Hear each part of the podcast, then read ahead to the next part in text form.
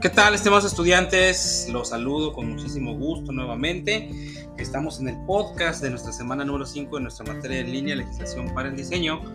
Y bueno, pues, ¿qué vamos a hacer esta semana?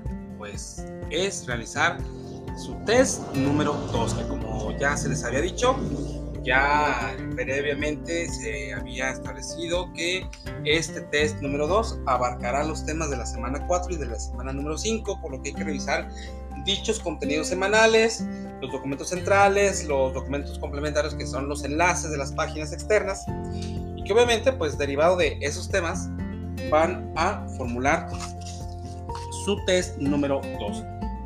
Este test número 2 podrán realizarlo a partir del lunes 19 hasta lo que es el domingo 25 de junio hasta medianoche, es importante que tomen en cuenta el parámetro del tiempo para que se organicen y lo puedan eh, realizar sin ningún contratiempo.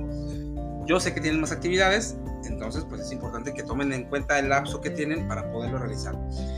El examen, que es este test número 2, tiene un valor porcentual de su calificación de 10%, son 10 reactivos, de opción múltiple y que obviamente pues ustedes tendrán que contestar en base a los documentos que se han agregado a cada semana, en este caso la número 4 y la número 5, por lo que pues es importante que, les reitero, revisen dichos contenidos.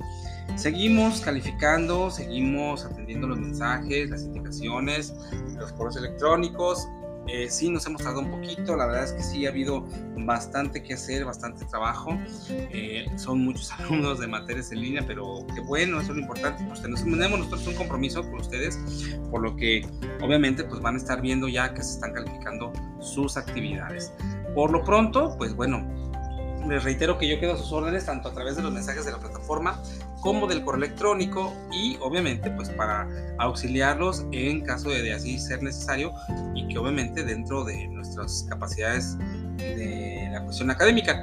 Otro factor, chicos, para que no se me asusten, no se me preocupen, en dado caso que se presente una situación extraordinaria y que obviamente forzosamente les impida hacer su examen o presentar alguna actividad, no duden en comentarlo, en acercarse, buscaremos la, la manera de que se pueda solventar esa situación y que obviamente ustedes no, no se vean perjudicados en cuanto a la ausencia de puntos que, que llegaran a, a ponerse en riesgo por no cumplimentar alguna actividad. Entonces, yo quedo a sus órdenes, quedo a la espera de sus mensajes, a la expectativa de los mismos, para efecto de darles una respuesta, una solución y que obviamente, bueno, pues se vaya perfilando el mejor de los resultados en el curso de nuestra materia en línea.